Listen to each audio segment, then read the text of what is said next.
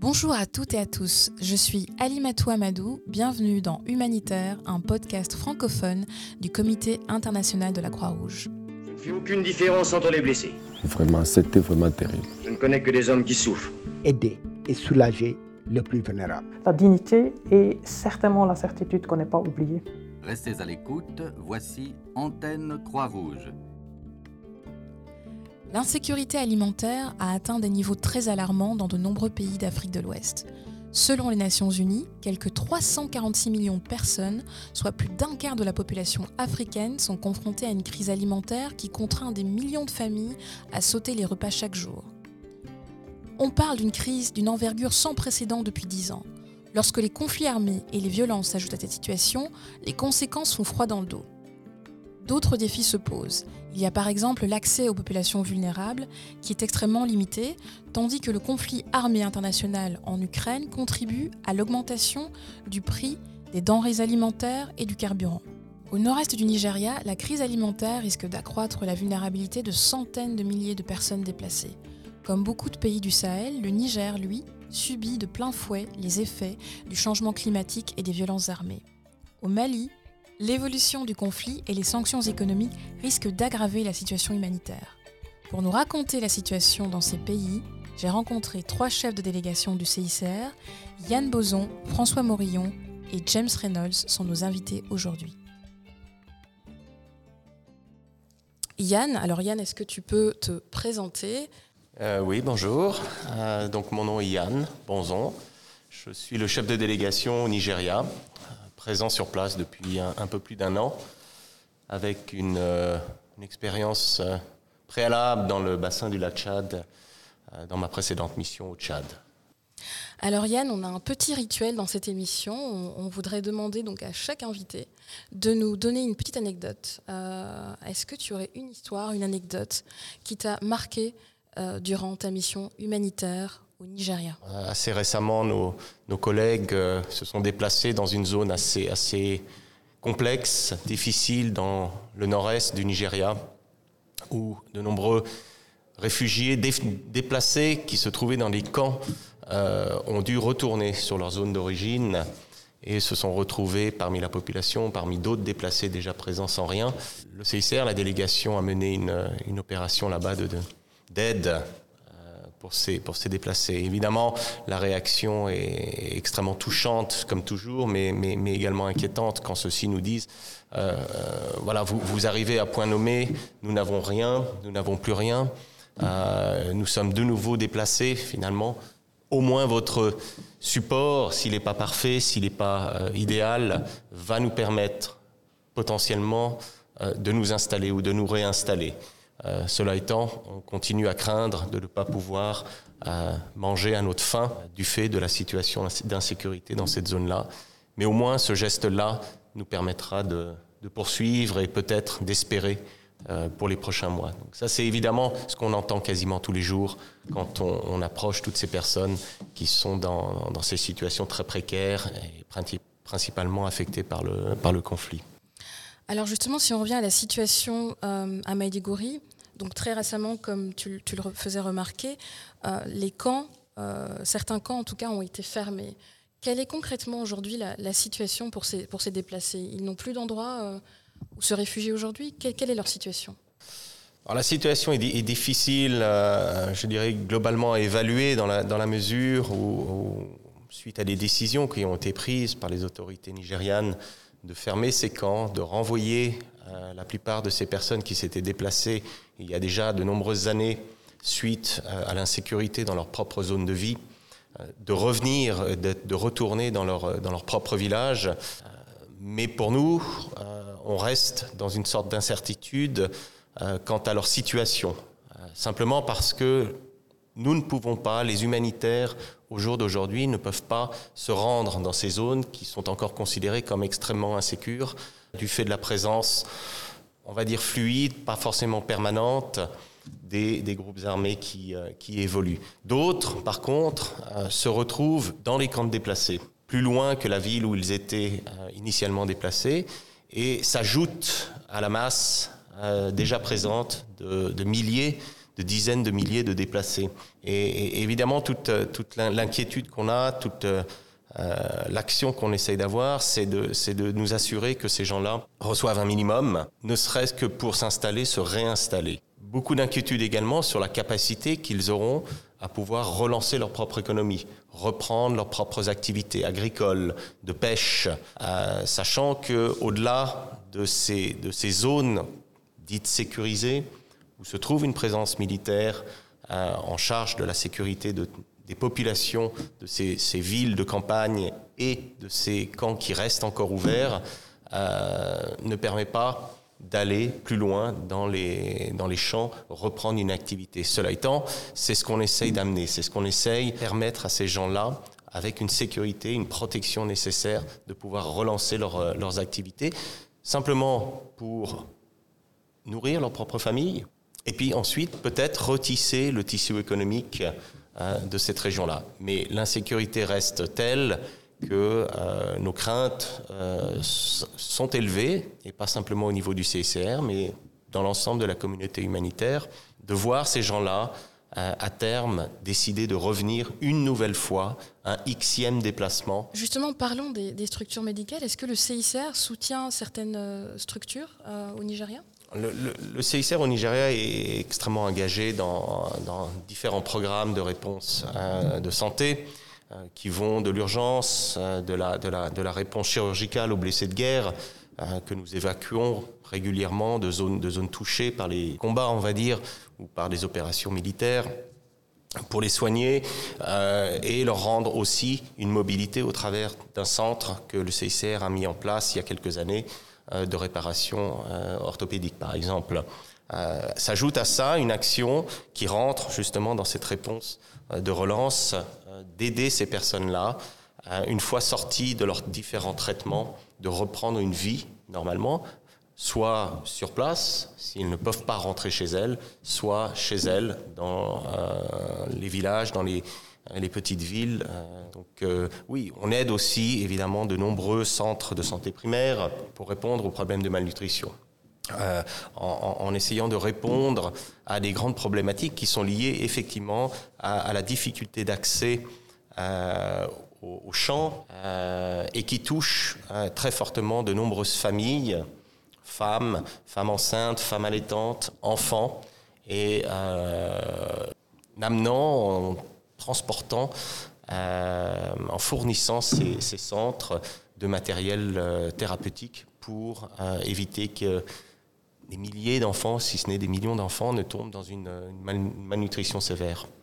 Alors on parle beaucoup de, la guerre en Ukraine et la décision de la Russie de, suspendre ses exportations agricoles aura certainement un gros impact sur, sur l'Afrique, puisque le continent est fortement dépendant de l'importation des céréales. Est-ce qu'on observe déjà euh, les conséquences au Nigeria? C'est difficile de, de, pouvoir faire un constat aujourd'hui. Je pense que c'est encore euh, trop frais, trop trop proche, ce début euh, tragique de, conflit en Ukraine.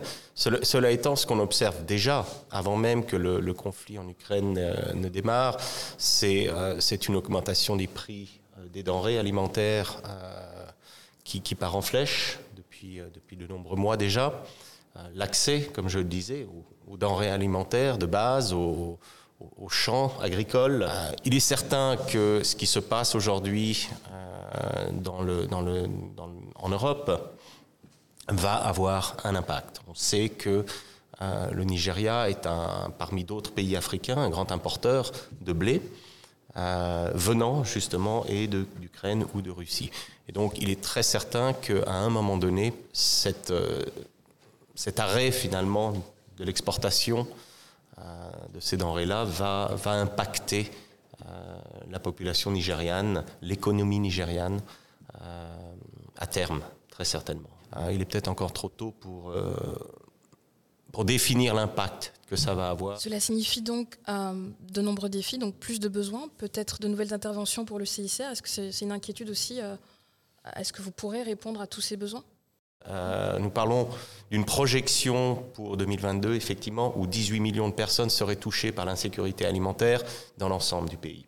Les chiffres sont certainement extrêmement élevés dans le nord-est, sachant qu'il y a plus de 2 millions de déplacés, euh, sans compter évidemment la population euh, locale, haute, qui, est elle-même affectée à la fois par la réception des gens qui reviennent et qui sont accueillis par ces familles-là, le manque d'accès, l'insécurité. Euh, mais disons que ce chiffre de 18 millions concerne, on va dire, le, le, Nigeria dans son ensemble, ce qui est un chiffre énorme, euh, évidemment, et extrêmement inquiétant. Parce qu'il ne touche pas simplement des personnes euh, dans les zones dites de conflit, mais euh, dans une très grande, large partie du pays également, qui subit des, des, situations particulières de violence, de conflits communaux, fermiers, éleveurs, et qui génèrent évidemment des déplacements, des pertes de gains, des pertes d'accès. et donc, accroissant l'insécurité alimentaire de ces personnes. Je, pense qu'il ne faut pas être naïf hein, euh, au, regard des opérations qu'on a déjà. Euh, répondre à tous ces besoins euh, n'est pas, possible. Il faudra, s'organiser évidemment avec d'autres partenaires, avec d'autres acteurs. Cela, étant, le CICR au Nigeria prévoit déjà, anticipe un, un, accroissement de sa réponse à, plusieurs dizaines de milliers, euh, évidemment, de, familles, de ménages dans différents domaines qui, on l'espère, les aideront dans euh, euh, le maintien de santé du, bétail par des programmes de vaccination, des projets de livelihood qui permettent de relancer leur propre économie, leur propre production et donc, euh, par ce fait-là, répondre aux besoins alimentaires, d'insécurité alimentaire, et potentiellement, à terme, de, euh, relancer le tissu économique, au moins dans certaines régions, avec euh, les différentes communautés, les accueillant et, y vivant. Dans cette action-là, on ne cible pas simplement les personnes qui sont déplacées, mais également les personnes résidentes qui accueillent ces, déplacés pour avoir une balance correcte et, et permettre à tous de d'atteindre le, le, le, minimum, en tout cas, en termes de, de, de lutte contre l'insécurité alimentaire. On va maintenant passer euh, au Niger. Voilà, on voyage. On a autour de la table, comme je le disais, euh, trois chefs euh, de délégation. Et maintenant, donc, je vais accueillir avec nous François. François, est-ce que tu pourrais te présenter? Bonjour Ali. D'abord, merci de, de, me recevoir. Euh, je m'appelle François Moraillon, je suis chef de délégation au Niger depuis le mois de mai de l'année dernière. Euh, avant cela, j'ai travaillé principalement en Afrique, euh, dans la région d'ailleurs, au, Tchad, en Côte d'Ivoire, euh, mais aussi en Afghanistan, au Yémen ou encore en Colombie. Euh, ça fait bientôt 20 ans que je travaille pour le CICR. Merci. Alors, on a un rituel dans cette émission et on demande à chaque invité euh, de partager avec nous une anecdote, une histoire qui les a touchés durant leur mission humanitaire. Alors je ne sais pas si cette histoire, euh, je peux dire qu'elle m'a touché, euh, mais elle m'a pour sûr euh, impressionné, euh, affecté euh, par sa magnitude. Euh, c'était au début de ma mission au Niger. je voyageais à travers le pays pour aller rencontrer les équipes et nous étions en train de survoler donc une région qui s'appelle Difa à l'est euh, du Niger, à la frontière euh, avec le Nigeria, dans le bassin du lac Tchad. Et un collègue euh, nigérien me montre par la fenêtre en me disant Regarde euh, les terres en dessous, il y a encore quelques années, euh, c'était des zones arables, vertes, où on pouvait cultiver. Aujourd'hui, ce que je voyais, c'était une extension du désert où il n'y avait plus moyen finalement de de, de, faire vivre cette terre. Elle était asséchée, euh, elle ne produisait plus, elle était morte en quelque sorte. Et euh, en me renseignant sur la question, j'ai découvert que le Niger perdait chaque année à peu près 120 000 hectares. Et 120 000 hectares, ça ne me parlait pas. Je n'arrivais pas à mesurer quelque part euh, ce que cela pouvait représenter. Alors, euh, à cette période, euh, quand nous en discutions, c'était la, la, période de la Cannes, hein, qui est, où on fête le football en Afrique. Euh, et euh, je, je, demande à un collègue euh, à combien penses-tu euh, que cela représente de, de, de, terrain de football? Et on a été euh, regardé. et ce qu'on a découvert nous a particulièrement affecté et impressionné. ça représente à peu près 160 000 terrains de football qui disparaissent chaque année. Et véritablement, c'est dramatique pour ces populations. Et c'est là que j'ai pris conscience de l'impact de l'homme sur, sur ces terres, qui affecte particulièrement des pays comme le Niger, le Sahel, qui sont déjà affectés par des situations de conflit, euh, qui sont affectés par les, euh, les champs migratoires, euh, par divers problèmes de sécurité. à cela s'ajoute une poussée démographique très importante, ce qui fait que la population du Niger double tous les 20 ans. Nous sommes aujourd'hui à 24 millions. Dans 20 ans, il y aura 48 millions de Nigériens. Justement, donc tu parlais de, de cette perte de, de terres cultivables au Niger. Comment ça affecte-t-il vraiment les, éleveurs et les agriculteurs? Ben, D'abord, il faut comprendre que ces éleveurs, ces agriculteurs, euh, comme chacun d'entre nous, euh, ont besoin de, ces ressources pour euh, se nourrir. Certains consomment ce qu'ils produisent, d'autres arrivent à en vendre un excédent pour voilà, permettre à leurs enfants euh, d'aller à l'école euh, pour euh, faire face à leurs besoins quotidiens lorsqu'ils tombent malades, etc. donc, ces pertes de zones arables créent une pression très importante sur, sur des ressources qui sont de moins en moins disponibles. Alors que je l'explique, nous sommes dans une période où il y a une croissance démographique encore forte. À cela s'ajoute donc euh, cette euh, crise alimentaire euh, où nous avons quand même la chance, je dois dire que les autorités ont anticipé et à partir du mois d'octobre de l'année dernière ont déjà commencé à travailler sur des plans de réponse, ce qui fait que le Niger est plutôt bien préparé pour faire face à cette situation. On parle à peu près de 3,6 millions de personnes qui vont être en insécurité alimentaire. Ce qui est quand même énorme, c'est 500 000 de plus qu'il y a quelques semaines. Donc on voit une situation qui, qui, qui est en train de se, de se, dégrader. À cela s'ajoute le conflit euh, que euh, qu'on connaît dans la région, dans différentes parties euh, du Sahel, euh, et qui fait que certaines parties de, de, de, de, son territoire sont plus accessibles pour les cultivateurs ou pour les des pastoraux qui euh, euh, souhaitent faire paître leur, leur, bétail dans la zone. Euh, des greniers ont été brûlés, ont été détruits. Euh, des populations ont dû se déplacer comme euh, pour, pour, leur sécurité et ne sont plus capables de, répondre à leurs besoins. Pour vous donner un exemple, de la région de Tilaberi, on estime que la capacité de déficit de production atteindrait entre 50 et 70% euh, alors qu'au niveau national, d'après les, les, chiffres qui ont été communiqués euh, par les autorités à travers le cadre harmonisé, on parle de 1,19 million de tonnes de céréales euh, en déficit, donc soit un total de 39% de la production nécessaire pour nourrir ces populations. Et puis, euh, on parle de 15,27 millions de tonnes pour des matières sèches pour nourrir le bétail. Et euh, ce qu'il faut comprendre, c'est que le bétail, dans ces régions du monde, c'est un peu la banque des populations. C'est lorsqu'ils ont un gros choc, un problème, euh, c'est ça qu'ils vendent. Ce sont des chocs qui sont récurrents. Euh, cette année, euh, le problème est lié à l'insuffisance des pluies et le, leur répartition inégale. Euh, mais euh, il y a une année en arrière, c'était les inondations. donc, on, fait, on passe d'étapes de, sécheresse à des étapes d'inondation, etc. La dernière crise majeure euh, euh, qui a eu lieu il y a dix ans, euh, lors de, en lien avec la sécheresse, on estime, d'après les, premiers indicateurs, que celle-ci sera encore plus sérieuse.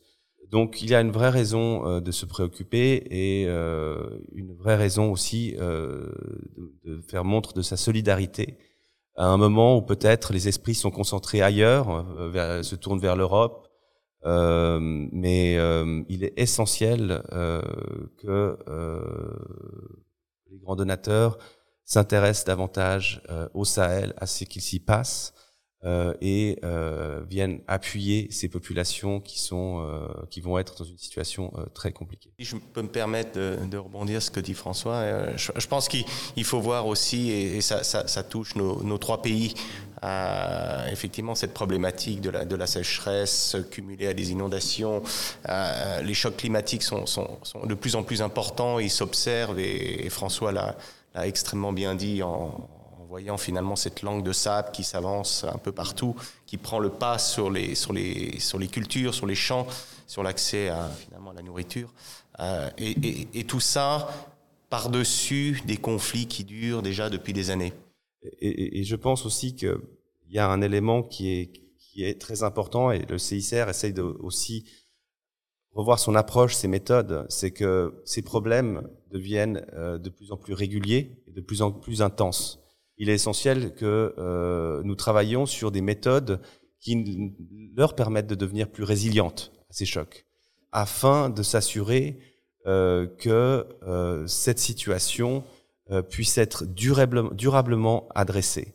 Euh, ce qui représente un immense défi, bien sûr, euh, mais qui est une nécessité si on veut pouvoir avoir un impact durable pour ces populations et également veiller à ce que les deniers des, contributeurs soient utilisés de manière euh, le plus euh, raisonnée euh, possible. Alors on le comprend, donc les, crises, les, conflits sont prolongés dans, plusieurs pays, et donc il faut avoir une approche sur le long terme. Est-ce que justement au Niger ou, dans d'autres pays, vous avez déjà commencé à réfléchir à, à des projets innovants justement qui apportent cette réponse sur le long terme, qui soit résiliente, qui, qui renforce la résilience des populations? Oui, bien sûr, bien sûr. Euh, euh, c'est d'ailleurs passionnant. On, souhaite euh, avant tout s'assurer que nous allons laisser à ces populations un héritage que nous allons construire avec elles. Elles font partie du processus d'identification des besoins, de la mise en œuvre, jusqu'à leur réalisation. Et là, euh, par exemple, euh, on essaye de réfléchir en ce moment. On a, euh, on vient d'avoir euh, la visite d'experts euh, sur le terrain dans la région de Tillabéri, où nous réfléchissons ensemble à des moyens de rendre ces populations plus résilientes au changement climatique. Le deuxième exemple, euh, c'est euh, l'approche que nous avons menée dans les villes, parce qu'il faut savoir que euh, dans le contexte africain, comme dans d'autres, il y a une urbanisation galopante. D'autant plus d'ailleurs dans les zones où il y a un conflit, euh, on considère que la population augmente deux fois plus rapidement euh, que euh, dans situation de paix. Donc, euh, les euh, infrastructures sont souvent euh, mal adaptées pour répondre à ces flux de population, des populations déplacées, euh, ou réfugiés. Par exemple, au Niger, on en compte euh, près de 600 000, 580, je crois, de mémoire. Et euh, ces populations, évidemment, viennent euh, constituer un poids sur les, co les, communautés hautes. Dans la région de Difa, nous travaillons euh, dans les villes de Difa euh, et de Ngimi au redimensionnement du réseau urbain de l'eau. C'est des projets qui sont qui demandent des investissements assez lourds. On travaille d'ailleurs avec des partenaires liés au développement. Euh, et euh, qui vont euh, nous prendre entre 3 et 4 ans pour arriver à leur terme. mais ça amène une réponse qui est bien plus efficace qu'une réponse qui viserait simplement à à s'adapter dans l'urgence. Là, on voit un problème qui va durer. Donc, il faut une réponse, pas d'urgence, mais plutôt euh, dans la résilience. Et puis, un troisième exemple, c'est la question de la transhumance. Comme je vous l'ai expliqué, euh, les, les, les, zones de conflit, la, la, pression sur les sols, sur les ressources, euh, empêche euh, les populations, les, les, les, les, pastoraux, par exemple, de pouvoir utiliser les, les, les zones habituelles de transhumance. Et donc, euh, les cheptels euh, diminuent, redeviennent malades. Donc il y, a, une décapitalisation. Ça a évidemment un impact sur euh, voilà ces sociétés, sur leur jeunesse, etc. Euh, et puis sur les relations entre entre communautés, etc. Donc on essaye aussi de mieux comprendre ces phénomènes pour mieux répondre à leurs besoins respectifs euh, dans euh, le respect des uns euh, et des autres. Merci beaucoup. On va continuer notre voyage et puis là on arrive au Mali. Bonjour James. Bonjour Alimatou. Est-ce que tu peux te présenter à nos oui, auditeurs avec plaisir. Euh, je m'appelle James Reynolds, je suis le chef de délégation du, du CICR, Comité international de Croix-Rouge, euh, au Mali, euh, donc basé à Bamako normalement. Merci.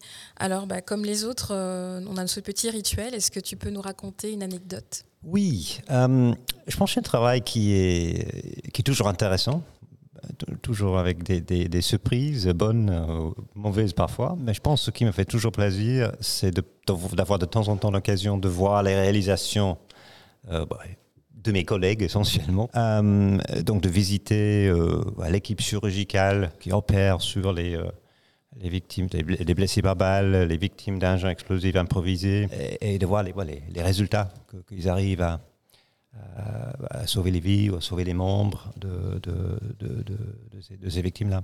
De, voir un, projet de forage euh, dans une zone euh, bah, près de Gao, euh, où, l'enjeu, l'accès à l'eau, c'est un vrai enjeu. Et, de voir le bonheur, je pense, des, enfants, euh, des familles euh, qui, euh, au lieu de devoir marcher très loin, euh, bah, ils ont accès à l'eau potable, de qualité, pour eux-mêmes, mais aussi pour, euh, euh, pour le bétail, euh, beaucoup plus proche. Donc ça, ça, c'est toujours un plaisir. Alors, le Mali, euh, c'est assez particulier ces derniers temps. Donc, il y a eu pas mal d'incidents hein, au nord du Mali. On parle de villes qui sont assiégées. Il y a également les sanctions économiques. Et puis maintenant, on, parle également d'insécurité alimentaire croissante. Peut-être la, la crise diplomatique a éclipsé cette crise humanitaire euh, aujourd'hui. On parle euh, de plus de 350 000 euh, déplacés euh, dans le pays.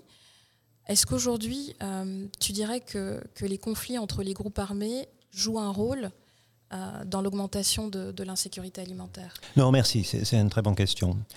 Je pense qu'il y a pas simplement de similarités entre le Mali et le Niger, euh, et certains des points euh, dont a parlé euh, François sont, autant valables pour, le Mali que pour le, pour le Niger.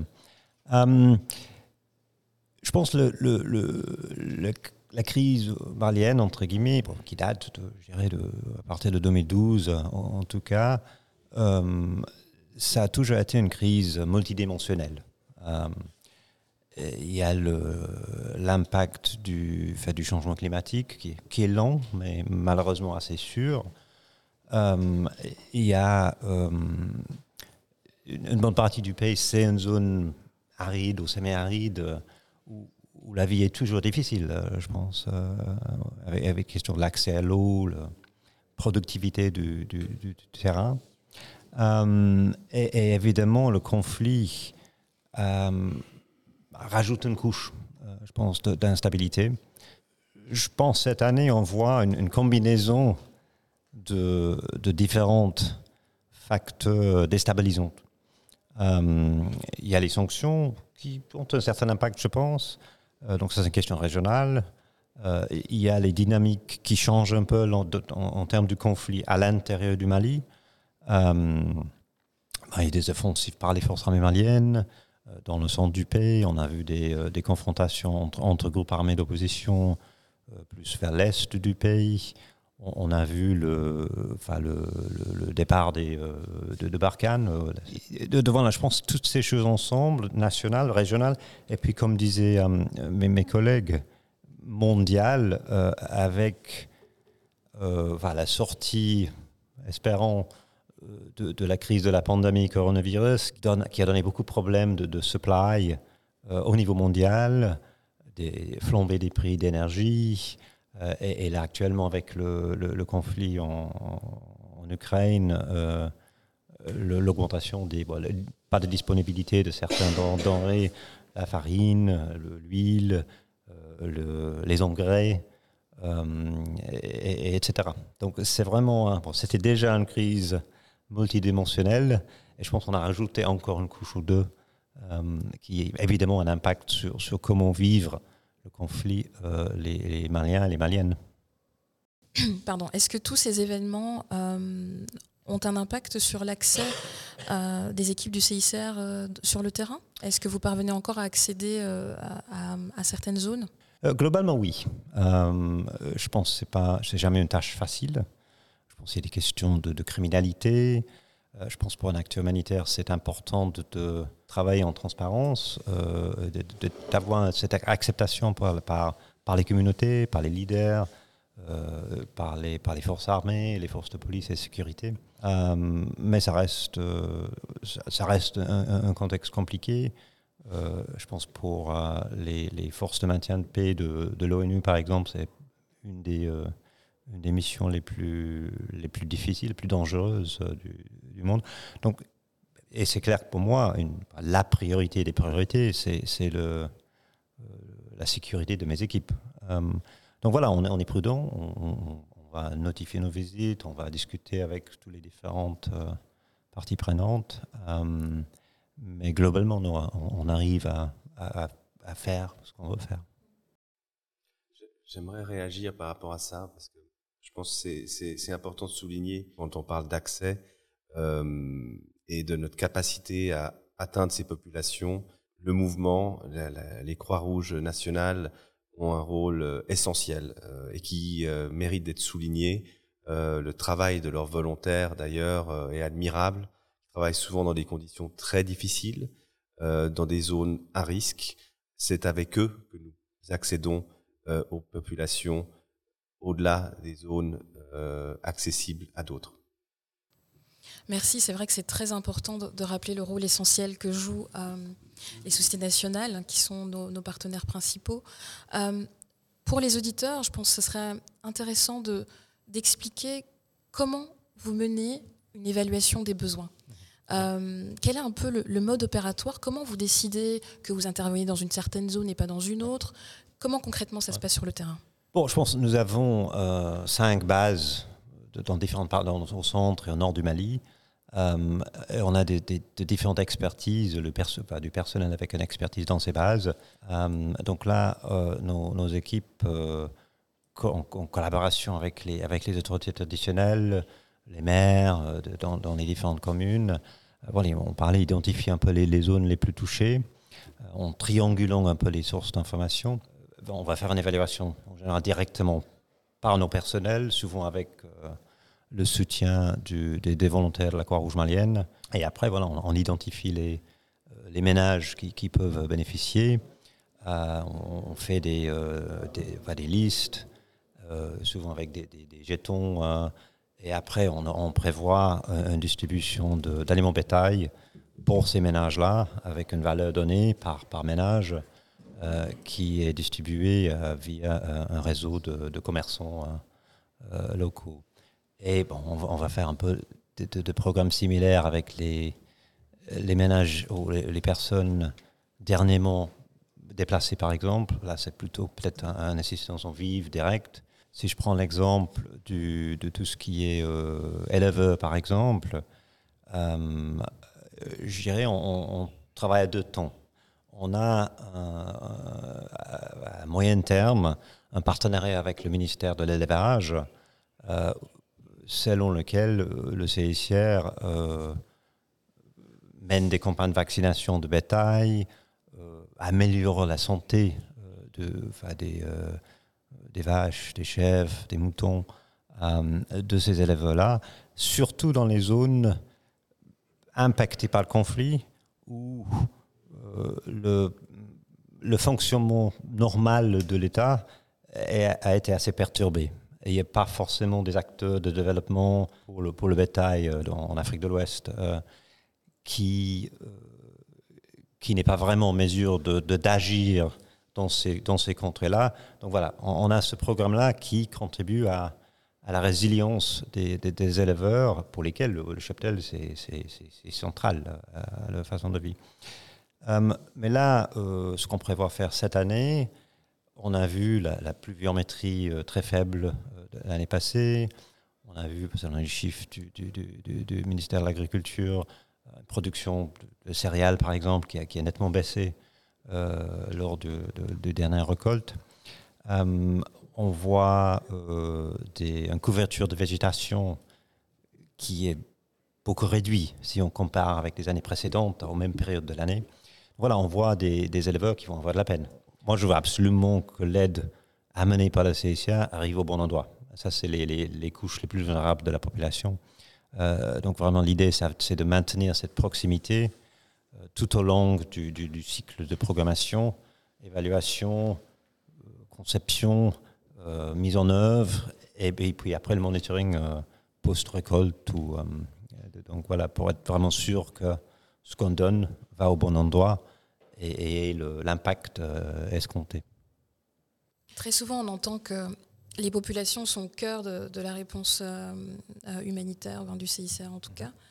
Comment est-ce que vous récoltez euh, des retours, des feedbacks euh, des communautés? Est-ce que c'est quelque chose que vous faites régulièrement? On a souvent reproché aux humanitaires d'arriver avec leurs gros sabots, avec ce qu'ils pensaient être bien pour telle population dans telle situation. On a quand même réalisé, à force d'expérience, à force d'être présent dans ces zones-là, que ce n'est pas toujours le cas et que euh, les demandes et les besoins essentiels, urgents des populations ne sont pas toujours ceux qu'on qu pense être. Et donc c'est cette approche de lien, d'échange, euh, de retour critique aussi, pas simplement de remerciements. Euh, c'est toujours agréable d'avoir des remerciements des populations après une distribution, après un, support, mais parfois c'est des, des retours critiques et ces retours critiques nous, nous pousse à améliorer, à, à, à, trouver de meilleures solutions pour répondre aux besoins locaux, plus traditionnels peut-être aussi, de, populations qui leur permettront de, voilà, de continuer à vivre ou à, ou à survivre. Et ça, c'est quelque chose qu'on qu qu essaie de mettre en place dans, dans toutes les... Euh, dans toutes les, les opérations. Évidemment, c'est une évidence aujourd'hui, c'est notre responsabilité que d'être à l'écoute euh, des personnes que nous appuyons. Ça va aussi avec des échanges avec pas seulement les bénéficiaires euh, de, de, cette, de, cette, aide, mais euh, également d'experts euh, où nous essayons euh, toujours de, voir ce qui est fait ailleurs euh, pour s'en inspirer, pour améliorer en permanence les expériences que, nous avons dans ces, situations difficiles. Bien, je pense qu'on a fait euh, en tout cas le, tour de la question euh, aujourd'hui. Je voulais vous remercier euh, d'avoir été euh, avec nous. Je ne sais pas si vous avez peut-être un dernier message, quelque chose que vous voulez rajouter. Je crois qu'il y, y, aurait, y aurait de nombreux messages à, faire passer encore, à, ne pas oublier, à ne pas oublier ces pays-là, ces populations qui non seulement survivent depuis des années, des dizaines d'années, mais, mais qui, qui qui souffrent encore plus aujourd'hui avec les différents éléments, choc climatique, sécheresse, inondation, conflits à, longue durée. Le risque est toujours que les regards se détournent vers les nouvelles crises avec euh, les situations de, transmission médiatique euh, ultra rapides aujourd'hui. Euh, et donc, euh, donc oui, moi j'appellerais à ne pas oublier, au contraire, rappeler fortement que les crises dans lesquelles se trouvent le Mali, le Niger, le Nigeria pour ne citer que, que ces trois-là, font partie des, des, crises importantes, si ce n'est les plus importantes aujourd'hui. Effectivement, je pense c'est une population. Bon, Mali, je pense une population qui est, euh, qui fière, qui est, euh, qui est généreuse. Euh, et on, voit les efforts de l'intérieur du pays de, de, résister au, au, stress dans la durée. Euh, mais je pense ces, ces, différents problèmes dont on a parlé pendant l'émission euh, représentent un choc. Et là, face, face auquel, je pense les mêmes populations ont un, besoin d'un coup de main, pas de notre part, de la part d'autres partenaires.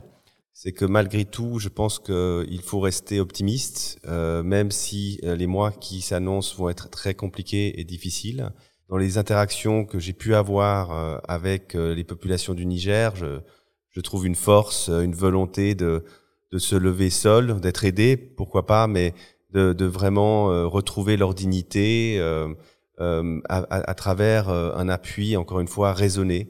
Euh, on avait une discussion récemment lors de, de, la dernière visite du président du CICR à Tadresse, où ces populations ont insisté sur le fait que qu'on leur donne les moyens de, de regagner leur, leur autonomie, euh, leur indépendance. Euh, et je pense que ça doit être notre objectif. Euh, L'objectif, c'est que ces populations que nous appuyons n'aient plus besoin de nous euh, et qu'elles puissent retrouver leur dignité. Donc, euh, j'aimerais euh, conclure sur ce message aidons ces personnes à retrouver leur dignité.